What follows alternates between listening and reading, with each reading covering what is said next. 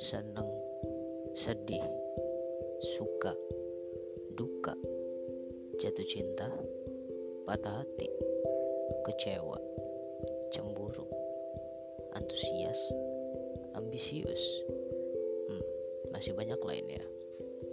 Apa lo lagi ngerasain dari salah satu yang gue sebutin tadi? Tenang, gue adalah tempat yang tepat. Gue bakal kasih lo semua saran yang bagus di saat lo butuh. Podcast gue akan ada. Stay terus ya, hanya di Ancor.